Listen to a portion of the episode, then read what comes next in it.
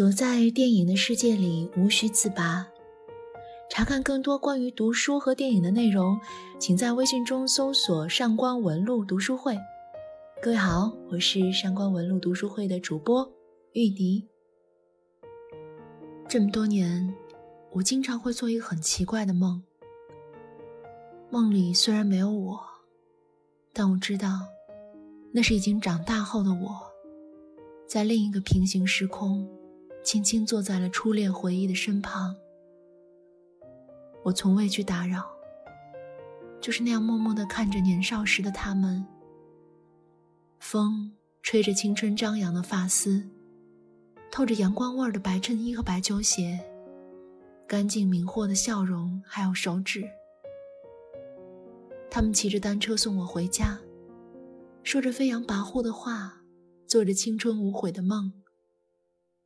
睡梦中的我，忽然抽动鼻翼，仿佛也闻到了梦里放学后那个黄昏的空气香，感受到了少年随意背起的书包里课本寂寞的喃喃，听到那个城市上空楼宇间飞鸟振翅的回响。感受着那些曾经和他们，他们和曾经的约定，一去不复返的，是最真实青涩，也最深刻懵懂的回忆。每次看《怦然心动》，都会让我在现实中看到自己做过无数次的这个梦。梦，只是在时间上做完了，但是在心里却从未结束。它不止和初恋有关，它像一张密实又硕大的网，把成长的所有的触角折叠成一棵树的姿态，在每一个不同的高度，神圣的放一段精神密码。每次你长大一些，都会看到枝头上多一点的阳光，破解下一行密码，读懂这棵树告诉你的关于这个世界的另一种可能。树在讲人生，它像初恋一样，永远有旺盛的生命力和极强的治愈性。核心是重的，相处是轻的，人生才能入味。整体大于部分之和的那些灵魂，才能让人生发光。在一碧如洗的天空和葱茏勃勃的美洲大地上，上世纪六十年代的一张黑白照片。突然就长了手脚，随风摇摆起来。男孩女孩坐在一棵高大的梧桐树上，小小的棉布格子衬衣的背影，叫醒了明艳的秋天里所有不打算再醒来的人。他们越努力生活，越好像从未活过。二十多岁到现在，这部电影少说也看了四五遍。说来奇怪。只有最近这遍重温的时候，才忽然发觉电影中反复出现的这棵树，好像之前眼中的美景，都变成了根扎深处的养分。深深的感知，这棵树迎面而来的重拳出击。他带着那些孩童般的诗心，不急不躁的长大，让拮据的生活发光，让疲惫的身躯有力。让我们的思维在生活琐碎的地平线上突然腾空而起，从此星辰大海。这棵庞然大树之所以让那么多人熟视无睹，我想是因为每次正视它，都会掀开自己内心那个蹩脚的伤疤。那是一种面对生活的底气的缺失和精神的断层。有的伤疤是因为怯懦。有的是因为妥协，有的是因为虚伪。面对这棵树，人心底一个个溃烂腐臭的洞穴就会依次裸露掀开，疼痛会深入骨髓，但很近；而麻木虽会病入膏肓，却很远。所以，很多人宁愿选择看不到这棵树。而对生活无所畏惧也无所欲求的人，却总能从各个角度看到并看清这棵树。整体大于部分之和，是这棵树讲给我的最好听的故事。第一次提到整体和部分的辩证关系，是父亲在院子画画，朱莉站在旁边。这一次是起雾。朱莉的家没有什么钱，父母都是靠给别人打工勉强度日。家里的院落野草恣意生长，鸡圈嘈杂不宁。父亲喜欢画画，是一个精神主义至上的人，但是因为常年要照顾生病的弟弟，所以他也不得不向真实生活妥协。他们的一家生活比较艰苦，但是朱莉和父亲的内心却是丰盈而幸福的。朱莉很喜欢看爸爸作画。好像画里的光可以把现实照得更亮。父亲告诉朱莉说：“其实画画呢，不是各种事物的简单组合。你虽然画的是一株植物、一缕阳光、一朵鲜花、一条河流，但是通过你的画笔，把它们呈现在画板的那一刻，这幅画就有了新的生命。它是整体大于部分的一种新的整合和升华。”这一次，朱莉并没有完全听懂。第二次提到整体和部分的关系，是在朱莉自己爬上她最爱的那棵树，俯瞰乡村风景的时候，她忽然明白，当时似懂非懂的父亲的话。这次，是领悟。他在一天中不同的时段爬上那棵心爱的梧桐树，会看到不同时光的景色融合之美。才明白爸爸所言，你眼中的世界和你一样，都是独一无二的，因为看到的事物其实是视觉和感觉的一种融合。这种瞬间的感受，像是夹在风景里的书签，你只有自己翻到那一页，才会明白那些会呼吸的诗句，连带着本是风景的自己，是怎样从生活的平面注脚中站起来，活过来。灵魂有光的人，就能和世界的心同频共振。第三次提到整体和部分的关系，是朱莉因为布莱斯嫌弃自家院子又脏又破，但是他的家人没有多余的钱找人来修理草坪，所以朱莉下定决心自己动手来打理庭院。这一次是顿悟，靠自己的劳动整理后的院子。虽然是一个个部分的堆砌整合，但是整体的美是大于单独部分的呈现。它不再是一个单一院落的陈设布局，更是一个家不可或缺的外延与生命。虽然这里没有贵重娇嫩的植被，但却是人情味浓郁，生活气富足，树木叶欣然。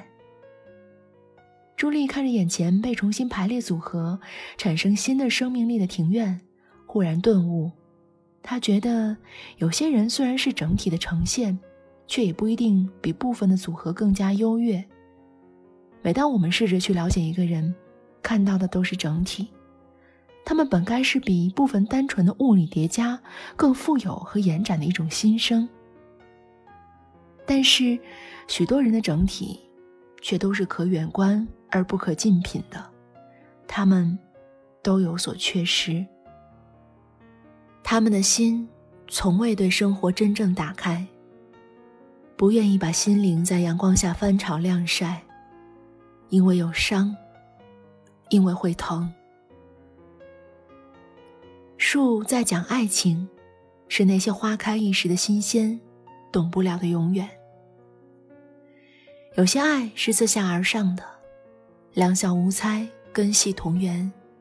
最动人的夏夜，谁都不用张口说话。云是天空的翅膀，而你，是我的希望。年少的感情太纯粹，而那时的我们不懂犀利，大张旗鼓、色受魂语的去畅想、去爱恋、去拥抱。只是树到高处，却笑意稀薄。有些爱是自上而下的，相见恨晚，却流水今日，明月前身。但长大后的我们，总是在瞻前顾后、权衡再三中矛盾挣扎，相爱相杀。怕被爱击中，却又渴望粉身碎骨。杜拉斯曾经说：“爱之于我，不是肌肤之亲，不是一饭一书，它是一种不死的欲望，是疲惫生活中的英雄梦想。那些所有和初恋有关的回忆，都是成长后萦绕不开的藤蔓。它带着最初爱恋的美好，缠绕着现实的无奈心酸。”好像一下子就跳进水里的泡腾片，翻滚着，旋转着，溶解着，也沉淀着，分不清你在爱情的里面，还是回忆的外面，只知道那杯水的味道，确实是长大后的你在想念初恋。这棵树下，朱莉是阳光而无瑕的，是光芒四射的，可惜她的光，只有那些有趣的灵魂。才能看到，他对于布莱斯的爱是从他第一次搬到这个社区开始的，那时便一眼情起，心已妄动。他们虽然只是七八岁的小孩子，可是爱却从未打折。这棵树下，布莱斯是正直善良的，也是怯懦胆小的。他的家庭比朱莉要好很多，可惜他的父亲。始终像挥舞着长矛，随时要砍伐一切的堂吉诃德。他骄横、做作、刻薄、故作高深，也毫无同情心。布莱斯在这样的家庭下长大，内心是矛盾和挣扎的。一个他想勇敢地站在朱莉身旁，守护这棵树，保护他们的梦；另一个他又被世俗的审判眼光狠狠盯着，深深影响。最终，他丢下坐在高高树枝上泪流满面、孤身守护大树的朱莉，一人转身离去。你有你的人生，我有我的爱意。朱莉对布莱斯的爱冲动却不盲目，之所以被这样的单恋一次次感动，是因为这么小的女孩，她对自己的感情却一直是带着自信和自尊的。当她逐渐感受到布莱斯身上那种犹豫和胆怯之后，就开始审视自己对他迷恋的本质。而当朱莉把自家的鸡蛋真诚地送给他，又被布莱斯偷偷从后院丢掉的时候，朱莉彻底对他失望了。他觉得自己爱上的只是那个初夏的一个幻觉，是那个夏天清澈又带着灵气的双眼。但是长大后，却发现了这双眼的背后是一颗无法点燃和随时准备逃离的心。星河在侧，青云拂袖，郎骑竹马来，绕床弄青梅，梦长君不知。该醒了，和所有美好的爱恋一样，一人转身后，留下的人方觉怦然。好在爱人心未远，君意惹人怜。布莱斯的外公告诉他，这个世界上有的人浅薄，有的人金玉其表，败絮其中。但是偶然有一天，你会遇到一个如彩虹般绚烂的人。当你遇到他，会觉得其他一切都只是浮云了。布莱斯重复着这些深奥的词句，又拿起报纸，再次看到那个勇敢坐在梧桐树枝头捍卫自己梦想的女孩。此刻，他觉得朱莉好像站在世界之巅的女神，灵魂素脸，美黛沉璧，月落星辰，玉盘金盏。这不就是那个心中追慕已久的彩虹女孩吗？就在朱莉决定离开布莱斯的那一刻，布莱斯对她全部的爱。突如其来的降临，浩浩荡荡，日夜无休。布莱斯决定在朱莉的院子前为她种上那棵高大的梧桐树幼苗。当两只稚嫩又坚定的双手再次拉在一起的时候，树不仅是一个意象，更是一个实体。